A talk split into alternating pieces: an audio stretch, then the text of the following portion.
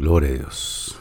Gloria a Dios. Paz de Cristo, hermanos y hermanas y amigos que puedan estar sintonizando esta clase del día de hoy. Le gracias a Dios por el día de hoy. porque no oramos y le pedimos al Señor que nos ayude y también para que siga Él estando en,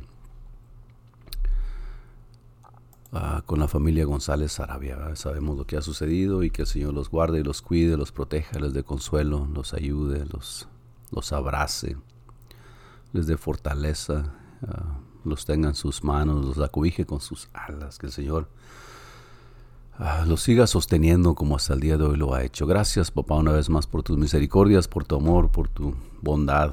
Gracias, Señor. Reconocemos que todo viene de tu parte. Y aunque no sabemos todo y no entendemos todo, confiamos que tú, Señor, sabes todo y confiamos en ti. Y el fin de tu propósito siempre es perfecto. Ayúdanos a, a no fluctuar en nuestra fe, a seguir confiando en ti, que tú seas nuestra roca, nuestra torre fuerte, nuestro pronto auxilio. Tú eres el que consuela, el que fortalece, el que sana los corazones. En ti está puesta nuestra esperanza, Señor, no solamente de vida eterna, pero esperanza del día de hoy, del día de mañana, porque tú estarás con nosotros. Dice tu palabra que estás con nosotros hoy y hasta el fin del mundo. Y yo te doy gracias porque tu palabra es fiel, es confiable, podemos nosotros estar seguros que tú cumples lo que prometes. Te pedimos por la familia, Señor, que está sufriendo a pérdida de sus seres queridos, para que tú seas el consuelo que en estos momentos tanto se necesita, que tú seas quien abrace, quien ayude, quien socorra, Señor, porque sin ti el dolor es grande, sin ti la prueba no se puede llevar, sin ti, Señor, ah, la batalla es muy dura y no se puede ganar si tú no estás con nosotros. Pero confiamos que tú estás con nosotros, confiamos, hemos creído, hemos confiado, está nuestra confianza depositada en ti, nuestra esperanza depositada en ti. Y te seguimos pidiendo también por aquellos que todavía estén enfermos, para que tú seas la sanidad que ellos necesitan, para que tú seas el pronto auxilio, el remedio a su necesidad, como ha sido para muchos de nosotros. Señor, te damos gracias, te honramos te pedimos que esta palabra llegue a alguien que traiga consuelo, que traiga esperanza, que traiga ah, crecimiento espiritual y madurez espiritual, como dice la lección del día de hoy. Te damos gracias y te pedimos estas cosas en tu nombre precioso, Señor. Jesucristo. Y bueno, paz de Cristo, hermanos, una vez más, gracias a Dios que nos concede estar aquí, gracias a Dios que nos ayuda a través del día, gracias a Dios que Él nunca cambia, Él nunca se disminuye, Él nunca se pierde, Él nunca deja de saber lo que sucede y solamente Él sabe todo. Amén. Nosotros confiamos en Él y seguimos confiando en Él porque su palabra dice que nuestra fe es la que ha vencido al mundo y nosotros hemos puesto nuestra fe y nuestra confianza en Cristo. Bienvenidos a esta lección número 12 de este libro que estamos estudiando. de la lección pasada, si usted se recuerda, en esta lección número 11 estábamos mirando un poquito acerca de la madurez espiritual. Verdadera madurez se llamaba la clase pasada. Es el mismo texto que miramos el día de hoy. La pregunta del domingo del miércoles pasado, perdón, era madurez y edad son la misma cosa. Y bueno, Ah, la respuesta estuvo en la clase pasada, ¿no? no son la misma cosa. Estar viejito no quiere decir ser maduro. Ah, ser maduro y vamos a mirar el día de hoy qué significa, uh, miramos qué significa madurez, pero el día de hoy yo quisiera empezar esta lección con este pensamiento que dice el escritor, madurar significa dejar de pensar en ti mismo para comenzar a ver las necesidades de los demás. ¿Qué opinas tú de esta frase? Pregúntese usted esto, ¿no? ¿Qué, qué, qué, ¿Qué opina usted de esto? ¿Qué? Esto de madurar significa dejar de pensar en uno mismo y significa ah, comenzar a ver las necesidades de los demás. Eso es una frase, es una señal de que alguien está maduro cuando se deja de pensar en uno mismo y empiezas a pensar en las necesidades de los demás. Quiere decir que estás madurando, ¿no? Mientras uno es niño, es inmaduro, es terco, es uh, autocentrado en, en uno mismo, Ah, se convierte uno tal vez en ocasiones hasta en egoísta, pero la pregunta del día de hoy en esta lección es ¿por qué debo madurar? madurar? Y usted quédese con esta frase el día de hoy, hay muchas más palabras que vamos a leer.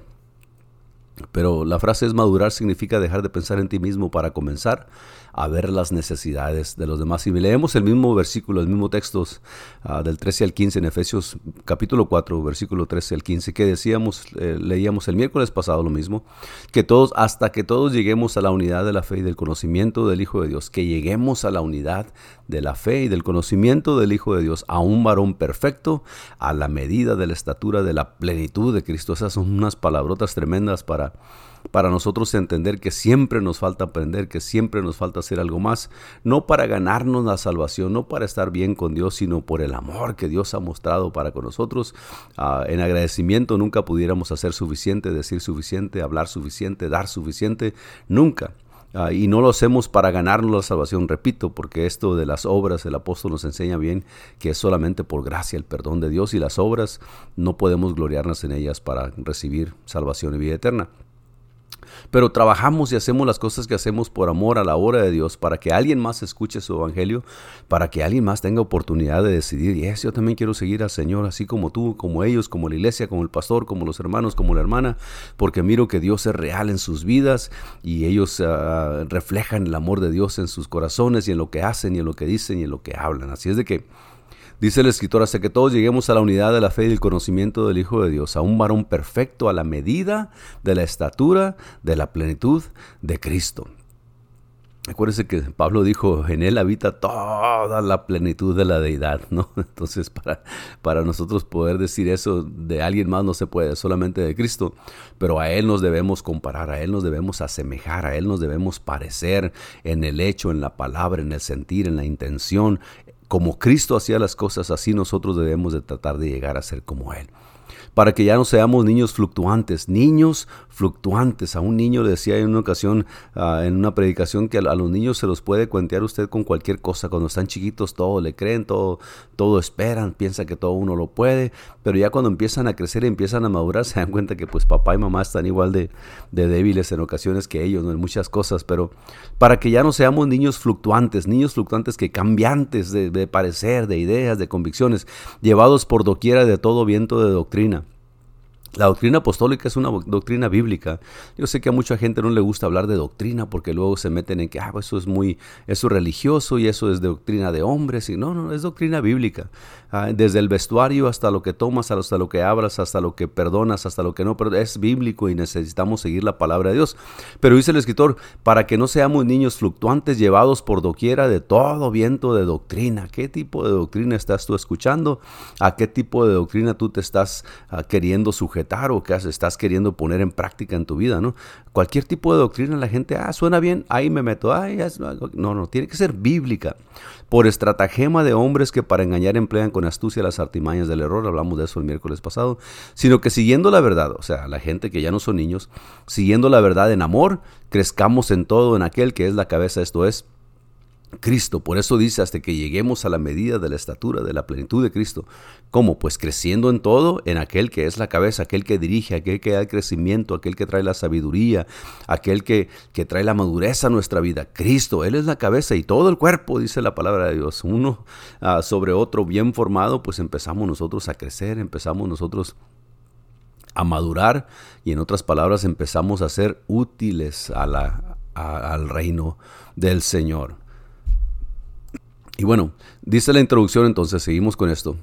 En la lección anterior dijimos que tener madurez espiritual es mucho más que acumular conocimiento bíblico. Usted recuerda el miércoles pasado, ah, ya soy bien maduro porque fui al colegio y tengo tantos grados y esto, y eso no te asegura la madurez. Adquieres conocimiento y sabiduría intelectual en la cabeza, pero la sabiduría que baja al corazón y se pone en práctica, ah, esa es la sabiduría que trae madurez a la vida de la persona. En la lección anterior dijimos que tener madurez espiritual es mucho más que acumular conocimiento bíblico o años de antigüedad en la iglesia. Este hermano está bien maduro, esta hermana es bien madura porque ya tiene 30 años en la iglesia, sí, pero sigue batallando con las mismas cosas, sigue hablando igual de la gente, sigue guardando rencor a aquellos que le hicieron algo, entonces no está maduro todavía, tiene muchos años de antigüedad y lo antiguo pues viene con cada año, ¿no? Pero eso no significa madurez. Dijimos que madurar es, en realidad experimentar una transformación total que nos permita llegar a ser como Jesús. Y ahí está el detalle. Ahora hablaremos de la necesidad, el propósito y los resultados de la madurez espiritual. ¿Por qué es necesario madurar? ¿Cuál es el propósito de nosotros el madurar? ¿Y cuál es el resultado de alguien que tiene una madurez espiritual genuina, que Cristo le haya dado? ¿no? Número uno entonces, la madurez, la necesidad de madurar, dice el escritor. Bueno, pues hay, necesidad de madurar, no podemos quedarnos igual. La palabra de Dios y nuestra propia experiencia nos enseñan que Jesús no nos ha dejado huérfanos en la vida. Ya sabemos eso y, en los tiempos difíciles es en donde se nota, ¿no? Donde uno prueba, donde donde uno verifica que Cristo no te ha dejado solo. Dice, él ha venido a nosotros por medio de su Espíritu. Él mismo dijo, no voy a dejar los huérfanos, enviaré al Espíritu Santo y Él estará en nosotros y Él recordará todas las cosas que yo os he dicho. Él habita en nosotros ahora. Cristo a través de su Espíritu Santo habita en nosotros y nos guía en cada paso de nuestro peregrinar. ¿Por qué peregrinar? Bueno, pues Jesús dijo, en el mundo tendréis aflicción, ¿no? Pero no tengan, no tengan miedo al mundo, yo ya he vencido al mundo y vosotros también venceréis.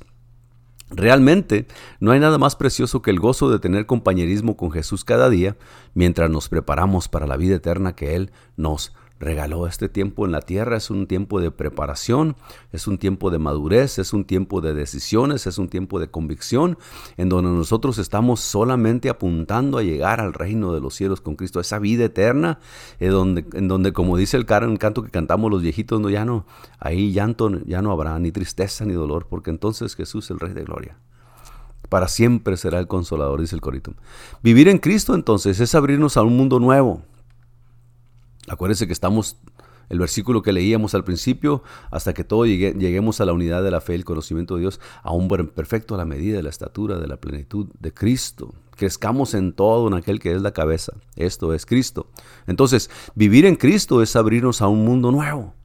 Es, novedad de vida, sí, usted tiene 30, 40 años de bautizado, pero servirle a Dios tiene que ser una novedad de vida, una vida diferente. No vuelva otra vez a los viejos hábitos, no podemos volver a las viejas ah, habladas, a las viejas ah, costumbres que teníamos antes de conocerle, porque ahora vivimos en Cristo.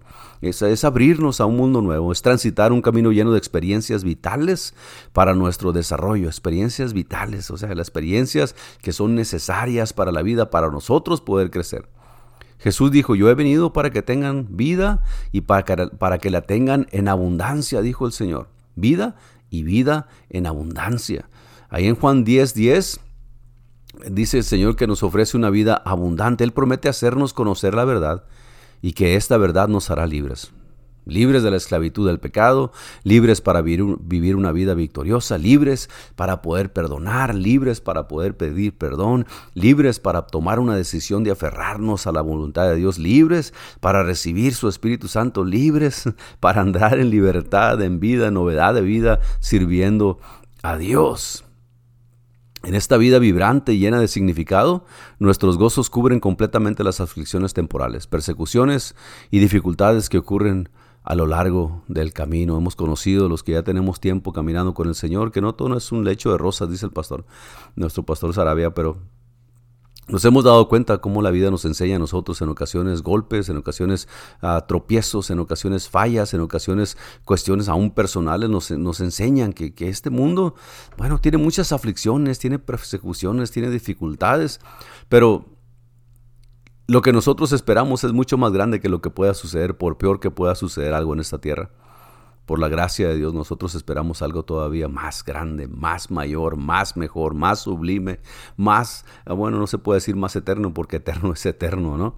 Entonces, los gozos que nosotros llevamos a través de esta vida, las experiencias que hemos acumulado, nos dejan saber si esto duele, si esto es, es molesto, si esto es doloroso, si esto es ah, trabajo, si esto es ah, rechazo, pero, pero lo que esperamos no es lo que la gente o lo que el mundo nos puede hacer, lo que esperamos es lo que Cristo tiene preparado para nosotros. El apóstol Pablo describe su propia experiencia en la vida cristiana de la siguiente manera, ahí en 2 Corintios 4 del, del 16, perdón, al 18, dice, por tanto no desmayamos, antes aunque este nuestro hombre exterior se va desgastando, el interior, no obstante, se, se renueva de día en día, versículo 16. Por, versículo 17, porque esta leve tribulación momentaria produce en nosotros una vez cada más excelente y eterno peso de gloria, no mirando nosotros las cosas que se ven, sino las que no se ven. Pues las cosas que se ven son temporales, pero las que no se ven son eternas, no mirando nosotros las cosas temporales, las cosas que se ven, ah, porque las cosas que no se ven son eternas. El apóstol hace un, un, punto bien importantísimo aquí porque empieza a decir, por tanto no desmayamos. Si antes, aunque este hombre exterior se va desgastando, y mire, este hombre exterior se desgasta, le guste a usted o no les guste, me guste a mí o no me guste, uh, coma mejor el día de mañana, haga más ejercicio el día de hoy, se va desgastando, es, es, es, es parte de ser un, ser humano uh, y tener vida dentro de nosotros, es, es, es innegable, es, no se puede parar, uh, no se puede no se puede cambiar el curso de la vida porque nacemos y cuando menos ustedes piensan ya nos fuimos. Entonces él dice, mira, aunque miran alrededor de ustedes y, están en la iglesia, ya tienen 10 años y 20 años y 30 años y la gente que está alrededor de usted no es la misma gente que hace 40 años cuando empezaste a servir a Dios, ni tú mismo eres la misma persona físicamente hablando de cuando eh, tenías 20 años y tenías toda esa energía y tenías todo ese tiempo y tenías un montón de cosas, aunque este cuerpo exterior se va desgastando, desgastando, dice el apóstol.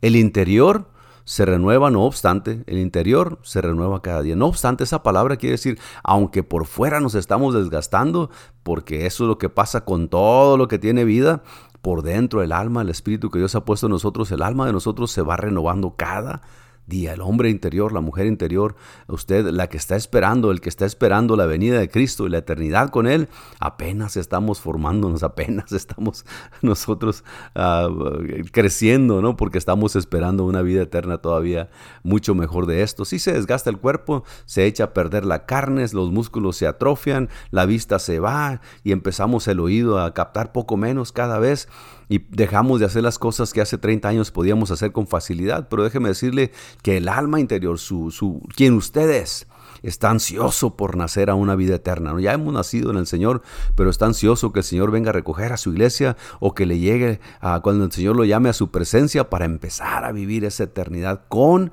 Cristo. Y así es, dice el escritor. La Biblia, en la Biblia no existen promesas de una vida libre de problemas, no. Dios te va a arreglar todos los problemas. No, no es cierto. La Biblia no dice así. Oh, Dios te va a llenar de riquezas. Tampoco dice así. Oh, Dios te va a resolver todas las cosas que tengas con tus hijos. Mentiras. Dios te va a proteger de, las gripas. No es cierto. Ah, la Biblia no, no, no promete eso. El Señor dijo, mira, vas a tener aflicción en este mundo, pero no te preocupes. Yo ya vencí al mundo. O sea, la muerte que tanto nos agobia, que tanto nos espera, que tanto nos, ah, nos persigue, a esa muerte Cristo la venció. Entonces, si nosotros entendemos eso, nuestro corazón, bueno, pues vive porque estamos esperando algo mejor, vive porque estamos trabajando para el reino de nuestro Señor, vive porque las cosas que hacemos las hacemos para que el nombre de Dios sea glorificado. Dice el escritor, en la Biblia no existen promesas de una vida libre de problemas, pero sí promesas de paz y gozo permanentes, que los sufrimientos en este mundo no nos pueden arrebatar, porque tengo presente que las porque tengo presente que las aflicciones del tiempo, pues tengo por seguro que las aflicciones del tiempo presente no son comparables con la gloria venidera. Esto que pasamos nos duele, nos, nos acongoja, nos se constriñe, se constrita el espíritu, aún el físico se duele por el dolor sentimental y moral y, y familiar, pero déjame decirle que eso no se compara con lo que viene. Eso no tiene comparación, no lo entendemos. Ah, es difícil entender en una, en una, mentalidad carnal, como dijo el Señor. Lo espiritual tiene que discernirse espiritualmente. Ah, y lo carnal, pues carnalmente se dice. Todo el mundo sabe, todo el mundo mira, pero lo espiritual tiene que discernirse espiritualmente. Y, nuestro espíritu anhela el tiempo en el que el Señor nos llame a su presencia. Entonces, ah, dice, si hay promesas de paz y gozo permanentes que los sufrimientos en este mundo no nos pueden arrebatar, ¿o sí? Pues depende de si hemos madurado lo suficiente como para, impedir que ello suceda, depende de con qué actitud hacemos frente a las dificultades que se presentan a diario. Perdón. No es que si van a llegar las dificultades, dice el escritor, la pregunta no es si las dificultades llegarán, la pregunta es cómo las enfrentaremos. El ser cristiano no nos ah, exenta a nosotros ah, de tener hambre, de tener sed física, de cansancio físico, no nos exenta de, de envejecer físicamente, no porque somos cristianos ya ahora Ah, podemos pasarnos la luz en rojo y llevarnos los altos y no tener cuidado de... No, no, no nos quita todo eso. No nos quita el dolor cuando usted se machuca un dedo, no le quita la preocupación cuando sus hijos empiezan a crecer, no le quita el dolor cuando pierde a un ser querido, no nos quita, no nos previene de, necesidades en ocasiones físicas, materiales. Ah, el, ser cristiano no, no, garantiza todo eso y no quita todo eso. Pero por eso el apóstol y, el Señor dice, mire, hagan tesoros en los cielos, allá donde nadie puede hurtar, haga tesoros allá en el cielo donde nadie puede minar, donde la orina, el orín no corrompe ni los, ni los ladrones hurtan, allá, allá en, en la eternidad. ¿Y cómo hacemos? Bueno, pues cuando llegamos a cierta madurez espiritual nos damos cuenta que sí, ya me he ocupado de mí mismo por tantos años, y ya me he preocupado yo solo por mis problemas y todo yo y quiero que todo el mundo me ayude y que todo el mundo me extienda la mano y que todo el mundo me pegue en la espalda y que todo el mundo llore conmigo y que llore por mí y todo el mundo ore por mí y todo el mundo reprenda por mí. ahora me toca a mí. Cuando llegue usted a cierto nivel espiritual, ¿Cómo vamos a enfrentar nosotros entonces todas estas dificultades y todas estas cosas que vienen con ser humano? Ese es, es, parte de la humanidad. No existe gente de hace 400 años. No, no hay, no hay. Ah, hace 500 años la gente sufría pérdidas, dolores, necesidades. El día de hoy estamos igual. Aún las, las, las cosas que sufrían antes en, en ah, tentaciones y, qué sé yo, también todavía el día están vigentes. No estamos exentos de eso, sino que ahora tenemos el Espíritu Santo de Dios que nos ayuda a vencer todo eso. Ahora, ¿cuál es el propósito entonces de madurar? ¿Cómo, cómo es que ¿Para qué sirve madurar? Pues necesitamos madurar, es necesario madurar. Ahora, ¿cómo, cómo, cómo vamos a usar esta, esta, esta maduración que tenemos en nosotros? ¿De qué, ¿De qué sirve? ¿Cuál es el propósito de madurar? Pues el propósito de madurar espiritualmente es aprender a aplicar en nuestro diario vivir los principios de la vida cristiana. O sea, cuando tú empiezas a madurar, te das cuenta que la Biblia no es solamente un libro bonito que dices frases bonitas, sino que es un manual que te está diciendo, mira, para que te vaya bien, haz esto, para que Dios tenga misericordia de ti, haz esto, para que para que Dios se agrade de tus hechos, de tus palabras, de tus intenciones, hay que portarnos así, hay que buscar esto. Por eso el Señor dijo, buscar la paz y la santidad, sin la cual nadie verá al Señor. Es una, es una directiva muy, muy clara, ¿no? Busca la paz con todos y la santidad. Búscala porque sin ella nadie va a ver al Señor. Entonces, madurando nosotros podemos entender que, wow, hay cosas que me alejan de Dios, aunque me gustan físicamente, carnalmente, intelectualmente, sentimentalmente, me llenan mis sentidos, pero esas cosas no agradan a Dios. Tengo yo que buscar entonces lo que a Dios le agrada y dejar esto por un lado. Empiezas a madurar. No como no, le ha tocado mirar, a lo mejor le pasó con sus hijos o ayer que fue a la tienda o al mercado o en el mall donde quien andaba.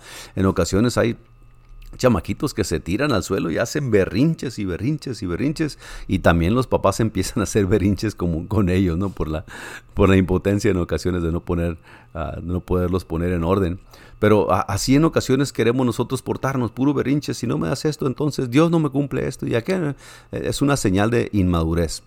Pero el propósito de madurar nosotros es aprender a aplicar en nuestro diario vivir los principios de la vida cristiana, madurar espiritualmente, los cuales se encuentran claramente señalados en la palabra de Dios, claramente señalados en la palabra de Dios. ¿Cómo dices tú? Pues, ¿dónde dice? No, no, no dice, y cuando madures te vas a portar así, no. Dice que el fruto del Espíritu es amor, gozo, paz, paciencia, benignidad. Y empiezas tú a mirar lo, que es el fruto del Espíritu. Y ese fruto del Espíritu, como un cristiano maduro, tiene que estar en ti para que puedas trabajar en la obra de Dios, para que puedas dejarte de, enfocar en ti mismo, en lo que tienes, en lo que no tienes, en lo que quieres, en lo que te hace enojar, en lo que te fastidia, en lo que te alegra y empieces a pensar en los demás, la necesidad de los demás también. Dice el escritor, pues aprende a vivir la vida cristiana de manera integral, o sea, completa. Nos evitará tener que acudir todo el tiempo a nuestros líderes espirituales. Y a los hermanos más maduros en el Señor por oración, consejo y ayuda siempre. Ah, cuando una persona no es madura y, bueno, yo sé que hay necesidad en ocasiones y tenemos que buscar ayuda porque nadie, ahorita vamos a leer más adelantito, nadie puede salir adelante solo. Ah, por eso Dios estableció la iglesia, por eso Dios estableció la comunión entre los hermanos. Dice que los débiles lleven la carga de los, los fuertes, lleven la carga de los débiles. El hermano más maduro, pues perdone, busque ah, la comunión con sus hermanos y todo eso, ¿no? Allá solos en casa, pues el, error del día de hoy con la pandemia, entonces que hemos pensado y hemos creído la mentira del diablo, que nosotros solos podemos servir a Dios acá, yo solo en mi casita, solo sin tener que llamar a nadie. Bueno, allá en tu casita cuando viene la tentación, pues no hay quien ore por ti. En tu casita, cuando tengas una duda o cuando tengas alguna pregunta, pues es, es, un poquito difícil sacar todo ah, de uno mismo, ¿no? Necesitamos la comunión y el compañerismo con la gente en la iglesia. Entonces, cuando eres una persona madura y te duele la muela, pues tú vas a orar, Señor, sáname esta muela si es tu voluntad, porque me duele mucho, no me deja pensar y, me estoy enojando y me da coraje y no quiero yo portarme así porque así no es como se portan tus hijos y yo quiero sanar, Señor, sáname en tu nombre. Y el Señor, si quiere, te va a sanar. En ocasiones el pastor dice, pues no me dejan dormir los, eh, los hermanos porque ahí están todos los días con la misma, la misma cantaleta. Llore por mí porque no sé qué ponerme para ir a la iglesia. Llore por mí porque no sé qué hacer de comida para mi esposo. Llore por mí porque no sé cómo hablarle a mi esposa. Llore, bueno, es una es señal en ocasiones. No estoy diciendo todas las ocasiones porque obviamente ah, hay tiempo de orar y de clamar unos por otros, ¿no? Se acaba de dar cuenta en los textos que se mandan diarios. Eso es obvio para nosotros, pero pero cuando nosotros somos siempre los mismos y los mismos y la misma cantaleta y la misma necesidad y los mismos problemas y la misma tentación y las mismas necesidades de toda la vida, pues es tiempo de, de amarrarse los pantalones y decir, Señor, ¿qué está pasando conmigo? Yo te he servido por 10 años y todavía batallo con lo mismo. Yo estoy en tu casa todos los domingos y todavía me siento igual. ¿Qué está pasando conmigo? Cámbiame, ayúdame para ser una persona, un hijo tuyo maduro que pueda yo extender la mano a alguien, que yo pueda traer el pan a alguien, que yo pueda dar consejo a alguien, que yo pueda orar por alguien en tu nombre y que deje de ser yo una carga para los hermanos o para el pastor o para los ministros. Y no quiere decir que cuando hay necesidad no pueda llamar. Sí, claro que sí, llame. Pero si usted se da cuenta que es la misma cosa por 10 años, pues bueno, tenemos que empezar a cambiar, ¿no? Tenemos que empezar a madurar. Si su hijo no pasa de primer año en la escuela, pues algo está pasando, hay que mirar, ¿por qué no? A lo mejor no alcanza a ver bien, necesita lentes, a lo mejor no escucha bien al maestro a la maestra y por eso se atrasa. Hay que buscar la causa, la, la raíz del problema para poderle dar solución. Y entonces empieza su hijo a pasar de año, llega a la secundaria, a la prepa, se gradúa del colegio y tiene su carrera y es un ministro que le sirve a Dios, es una mujer que evangelice a la gente, pero con madurez. Entonces, cuando usted aprende a vivir la, vida cristiana de, de, una forma integral, o sea, completa, pues dejamos de ser carga para los demás y nosotros empezamos a ser ayuda para los demás. La Biblia tiene mucho que enseñarnos, dice el escritor, acerca de nuestros deberes en la casa, en el trabajo, en la iglesia y, otros escenarios, ¿no? en, la calle, en la escuela, de nuestra vida. Estos puntos son vitales porque los cristianos no somos islas, no somos cristianos islas que podemos nosotros decir, ah, bueno, pues aquí no hay nadie, yo solito puedo, no necesito de nadie más. Pero dice el escritor y dice su palabra, bueno, nuestra influencia en la gente, la, influencia que nosotros tenemos en la gente es absolutamente real. Si usted no te, no te has dado cuenta todavía que que, tus palabras como cristiano, que tú como hijo, como hija de Dios, ah, tienes influencia en la gente, ah, necesitas darte cuenta porque la gente está al pendiente. Si tú ya pusiste tus, pusiste tus testimonios y dijiste, hey, yo soy cristiano y yo sirvo a Dios, la gente pues en ocasiones está al pendiente a ver cómo reaccionas, a ver cómo hablas, a ver qué dices, a ver qué planteas, a ver cómo te comportas, ¿no? A ver qué tan respetuoso, qué tan fiel eres a tu trabajo, a qué tanta fidelidad tienes a tu familia. La gente está mirando. La gente mira. Eso, pues eso es innegable, ¿no?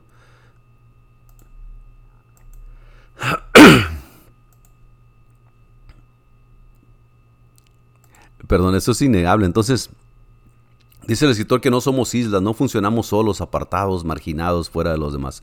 Nuestra influencia en la gente es absolutamente real. Jesús dijo que somos la sal de la tierra, la luz del mundo. Vosotros, dijo Jesús, sois la sal de la tierra, la luz del mundo. En otras palabras, Nuestro testimonio cristiano es determinante para la salvación de otras personas. ¿Por qué crees que Cristo se pasó tres años y medio enseñando a sus discípulos, a los apóstoles, a la, gente que quería escuchar cómo comportarse, cómo hablar, cómo sentir, cómo perdonar, cómo amar, cómo ayudar?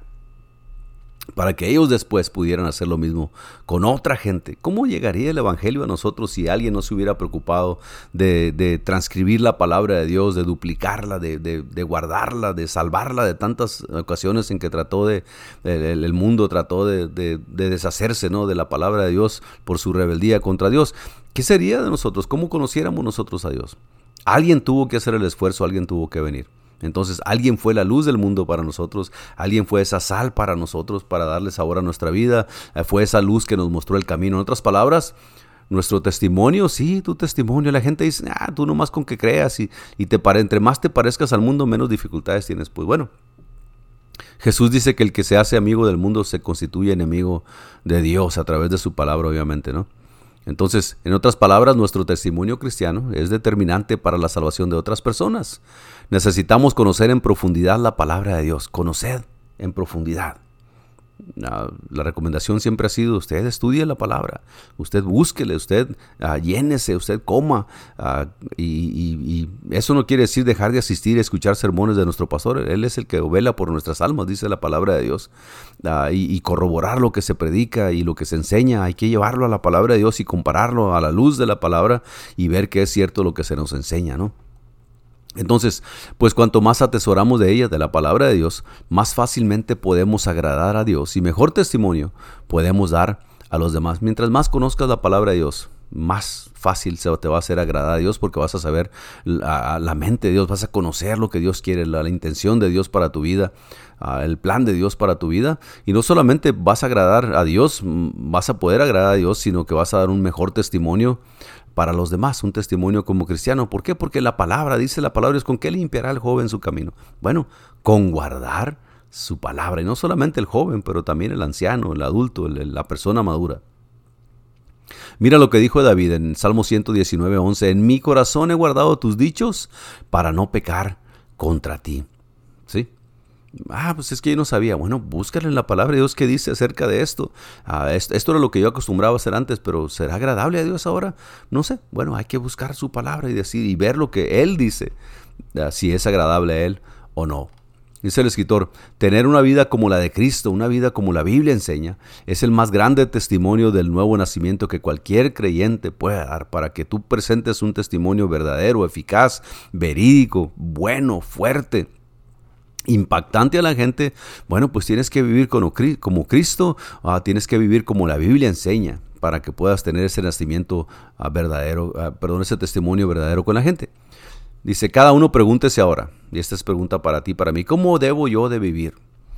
Bueno, pues según lo que he aprendido en la palabra de Dios, esto y esto y esto y esto y así y así. ¿Qué me pide Dios acerca de mi disciplina personal como hijo suyo? Orad sin cesar, en todo tiempo, en todo lugar. Quiero que los hombres levanten manos limpias y oren, dijo el apóstol. Ah, ¿De qué forma debo conducirme entre los no creyentes? Ah, pues compórtese como hijo de Dios, como hija de Dios, para que no se sea vituperado, dice el apóstol, el, nombre de Dios o el Evangelio de Cristo por causa de nuestro comportamiento. Y eso que es cristiana, y eso que es cristiana. No, no, no. Que eso no se diga de nosotros, ni de usted, ni de mí. ¿Por qué? Porque estamos presentando un, un testimonio fiel a Cristo, que es el que nos llamó. ¿Cómo puede impactarla de manera positiva en la vida de otros? Bueno, pues ahorita vamos a ver enseguida, ¿no? Una breve pero precisa respuesta a, las a lo anterior es madurando. Si estás maduro espiritualmente, cristianamente hablando, pues vas a saber cómo debes de vivir porque la palabra te avala. Si estás maduro, vas a saber qué pide Dios de ti y cómo debes de comportarse porque ahora eres hijo de Dios. Si estás maduro o madura, vas a saber cómo conducirte entre los que no conocen tu fe, en, que en los que no han conocido el Evangelio de Cristo. Si estás maduro, vas a saber cómo impactar de una manera positiva la vida de otros, con madurez. Ahora, los resultados de madurar. ¿Por qué debo madurar? No? Ah, miramos el propósito de madurar, mirábamos la necesidad de madurar. Ahora vamos a ver, bueno, pues, ¿cuáles son los resultados de madurar? Una persona que ya tiene caminando con el Señor un año, dos años, seis meses, una semana, dos días, veinte años, cuarenta años, necesita estar maduro, necesita empezar a crecer, todo a su paso, como Dios vaya dando a entender, pero conforme a la disposición de tu corazón. Los resultados de madurar, entonces, una vez que una persona es madura, dice el escritor, ahora veremos siete cosas que el Señor espera que hagamos por su reino después que hemos madurado en la fe. La lista no está completa, obviamente, pero es un magnífico resumen de la gran comisión y de hacer discípulos, del encargo de hacer discípulos que Jesús nos dejó. Número uno, un resultado de una persona madura, predicar la palabra de Dios guiando a otros a conocerla, recibirla, estudiarla, atesorarla y obedecerla. Esa es una señal de un cristiano maduro, una persona que se preocupa o que se interesa en predicar la palabra de Dios. Predicación quiere decir buenas nuevas, evangelio, gente que no ha conocido las buenas nuevas. Tú ya sabes las buenas nuevas, ya te las comiste, ya las creíste, estás basado en ello, todo lo que vives ahora. Ese mensaje es para alguien más, ese mensaje es para alguien que no sabe. Predicar la palabra de Dios. Número dos, proclamar la salvación que es en Jesús, convenciendo a otros a través de la palabra de Dios y con tu testimonio para que reciban a Cristo como su Salvador y Señor y sean bautizados en su glorioso nombre. O sea, tenemos que predicar la palabra y tenemos que predicarla completa. No, ah, pues si tú te sientes bien, pues así está. No, no, no. Ese cristianismo no va de acuerdo a la palabra de Dios. Todo el que se diga cristiano tiene que estar basado en la palabra de Dios, no en lo que a alguien se le ocurrió y que tuvo un sueño y que ya no es necesario. No, no, no. Déjeme decirle que lo que nosotros entendemos y conocemos de Dios es porque está escrito en su palabra y nosotros debemos de seguirle a su palabra y las instrucciones que se dejó para nosotros. Entonces hay que proclamar la salvación en Jesús, en Cristo, no hay otro, convenciendo a otros para que reciban a Cristo como su Salvador y Señor y sean bautizados en su glorioso nombre. ¿Cuál es? Pues el nombre del Señor Jesucristo. Número tres, orar para que los creyentes reciban el bautismo del Espíritu Santo y después continúen caminando en el Espíritu. La necesidad de la llenura del Espíritu.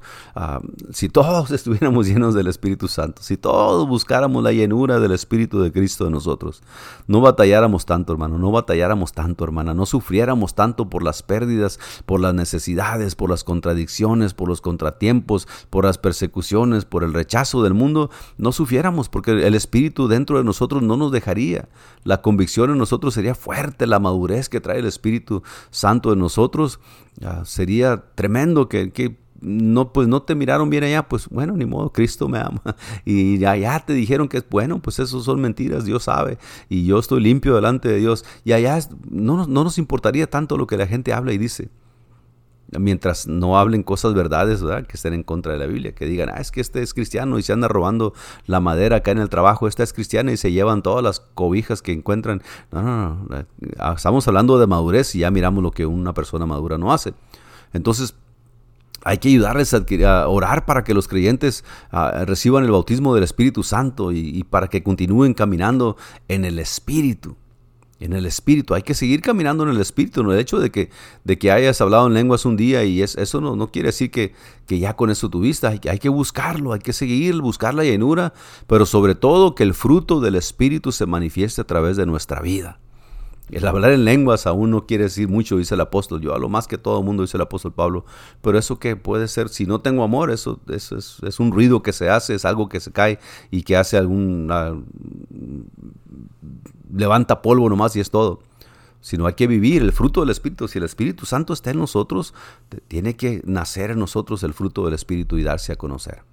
Número cuatro, ayudarles a adquirir hábitos cristianos y a vivir bajo la voluntad de Dios en dependencia completa de Él. Si usted se fija en estos cuatro pasos que llevamos, está el actuar nosotros para alguien más. Él está en nosotros poner en práctica lo que sabemos, lo que conocemos, lo que hemos recibido, no para nosotros, porque eso ya lo tenemos por la gracia de Dios, no para ti, no para mí, es para aquel, para aquella que todavía no ha creído, que todavía no ha entendido, que todavía no se ha decidido a servir a Dios. Estos pasos son para eso, pero hecho por usted y por mí, cristianos y cristianas maduras que dejan de preocuparse por sí mismo. Pobre de mí, ay, yo cómo sufro, ay, cómo tengo necesidad. Nadie me entiende, ay, es que no, hay que madurar, porque hay necesidad allá afuera de conocer lo que tú ya tienes. Entonces, hasta este punto, estos cuatro pasos son predicar la palabra, proclamar la salvación, orar para que los creyentes reciban el bautismo del Espíritu, ayudarles a adquirir hábitos cristianos, como pues enseñándoles bíblicamente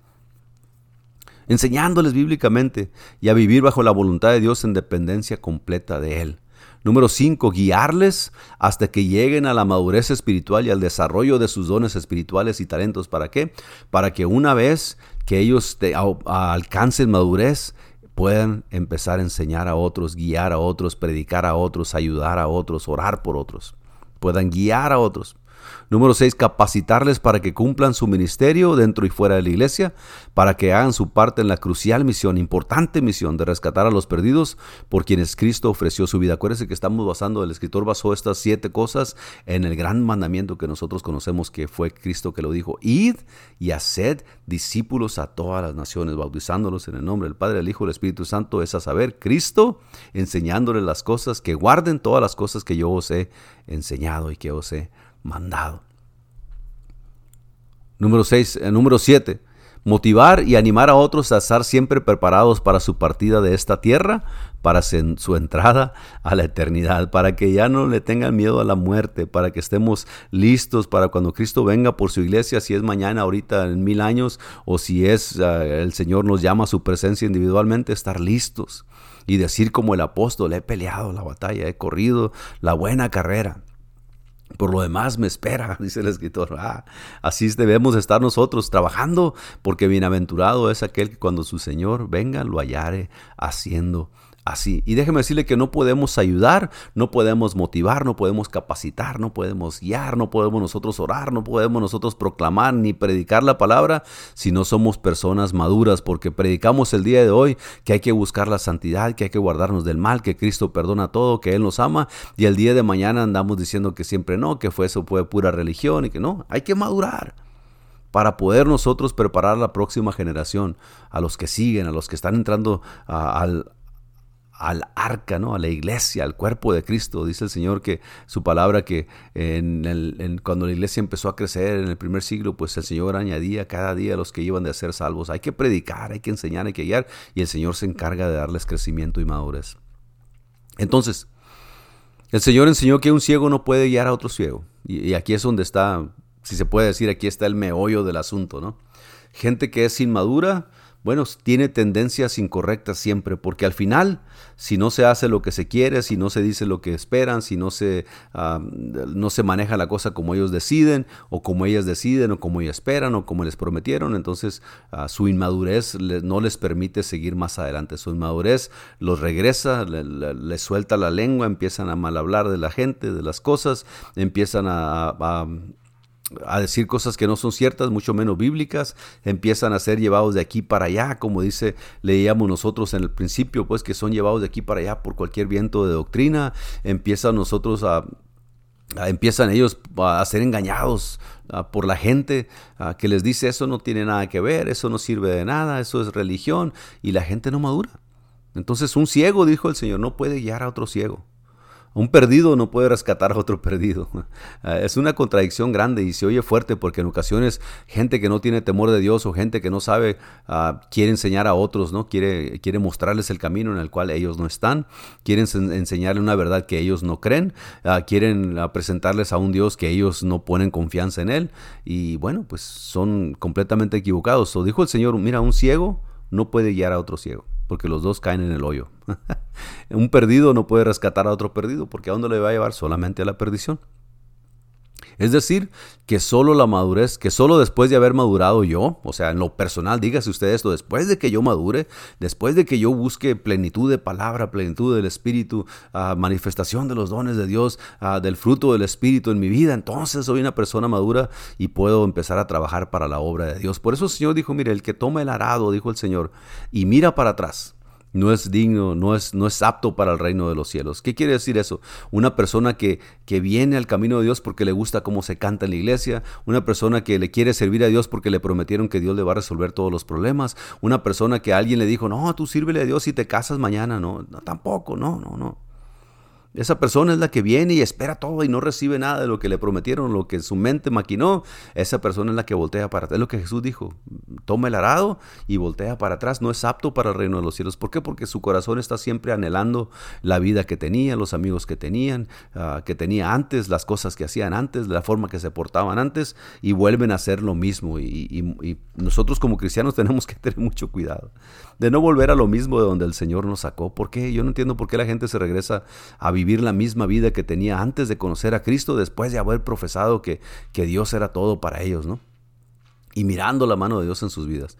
Entonces, dice el escritor, pues, el Señor enseñó que un ciego no puede guiar a otro ciego, que un perdido no puede rescatar a otro perdido. Es decir, que solo después de haber madurado yo, diga usted, después de haber madurado, yo puedo guiar a otros a la madurez. Entonces vamos a terminar esta, esta lección.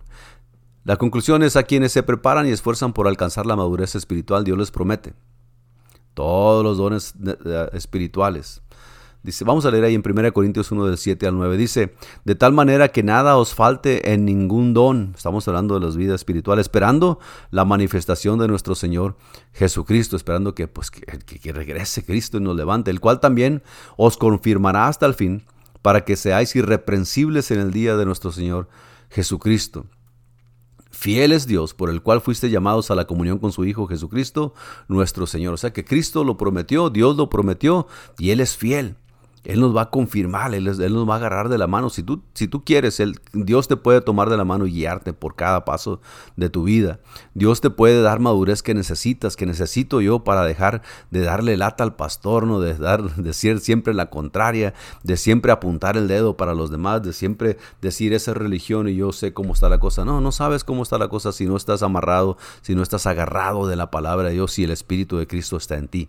Si todavía estás pensando eso, entonces tú eres de esos niños fluctuantes, de esos niños ah, llevados por doquiera de todo viento de doctrina, de que se dejan engañar por gente que les dice eso no sirve de nada. Yo sé cómo está la cosa, vente para acá conmigo. No, no, la palabra de Dios sigue siendo fiel, ha sido la misma desde que Cristo la habló, desde que los profetas la dijeron, desde que los apóstoles la escribieron y sigue siendo la misma el día de hoy.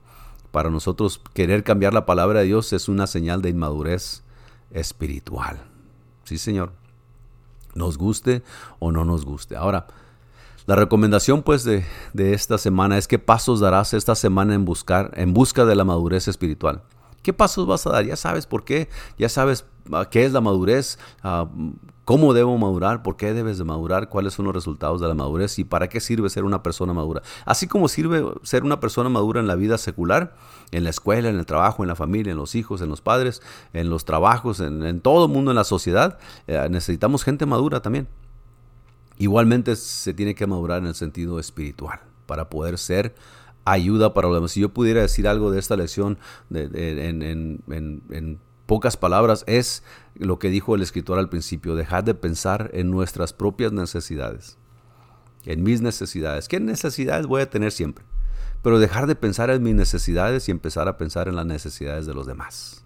Ahí se demuestra la madurez. Sí, es que a mí me gusta esto y yo sí, yo, ok, está bien. Pero eso le afecta a mi hermano. Entonces, por amor a mi hermano, yo voy a dejar de hacer esto. Por amor a mi hermana, yo voy a dejar de hacer esto. Por amor a, mi hermano, yo voy a empezar a hacer esto. Por amor a mi hermana, yo voy a empezar a hacer esto. Ah, por eh, decir estas palabras, pero yo miro que la incomodidad de ellos cuando yo hablo así, voy a buscar una forma de decir las cosas que, que les llegue al corazón. Madurez.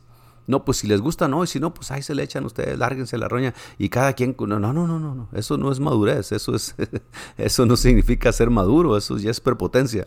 Se tiene, con madurez se busca hablarle a la gente y dejar que la gente decida. Entonces, una señal de madurez es dejar de decir lo que yo quiero, lo que yo entiendo, lo que yo soy y, y empezar a ver ¿Qué necesita la gente? ¿Qué necesita mi hermano? ¿Qué necesita mi hermana? ¿Cómo puedo yo ser de ayuda para ellos? Apoyo para ellos, consejo para ellos. ¿Cómo yo puedo ayudarles? No solamente espiritualmente, pero también en ocasiones literal, física, materialmente, en las necesidades de la iglesia, ¿no? Y, ¿por qué no? Después de la iglesia también, fuera de la iglesia. Y podemos cumplir el cometido que Dios nos ha dado como congregación. Así es de que, bueno, en todos, en medio de todos estos tiempos malos, ocupamos gente madura, gente madura, cristianos y cristianas que dicen ser cristianos y cristianas, necesitamos gente madura, cristianos maduros que sepan defender la palabra de verdad, que sepan cómo comportarse, que sepan ah, cómo hablarle a la gente, que tengamos, que tengamos esa necesidad de nosotros de ver la necesidad en los demás. Así es de que les voy a dejar eso ah, en esta lección. ¿Qué pasos darás esta semana en busca de la madurez espiritual? Recomendación, lee Efesios 4 y vamos a hablar un poquito de eso en la próxima semana, pero eso, esa es meditación para ti, Efesios capítulo 4, a ver qué el Señor te habla con eso, ¿ok?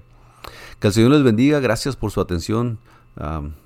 Yo sé que son tiempos difíciles para, para algunas familias, ah, algunas mamás están enfermas, ah, hijas están sufriendo, ah, pero sabemos que Dios está con nosotros y que Él es fiel a su palabra.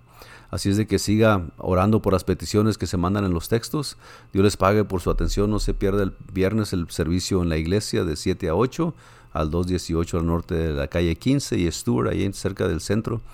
Ah, el sábado de 7 a 8 el programa radial La Voz Apostólica también por estos medios. Y el domingo de 4 a 5 Escuela Dominical. De 5 a 6 y media Servicio General de Alabanza, de Adoración al Señor, de Celebración. Lleve a un amigo, hay que buscar esta semana, hay que ser maduros, hay que empezar a pensar, mira, mi vecino no conoce a Cristo y yo tan contento acá, aleluya, gloria a Dios, qué bendición en la iglesia, y él y ella no, no saben nada de lo que yo estoy haciendo, pues hay que empezar a hablar con ellos, a tratar de invitarlos, amén. Que Señor les bendiga, Dios los guarde, Dios les pague por su atención. No deje de orar una vez más, yo sé que es repetitivo, pero las peticiones, las necesidades que se han mandado para nosotros estar intercediendo por ello. Y cuídese en lo que haga, sea prudente, los amamos en el nombre del Señor y que Dios los ayude y los guarde. Que el Señor los bendiga, Dios, Dios les pague.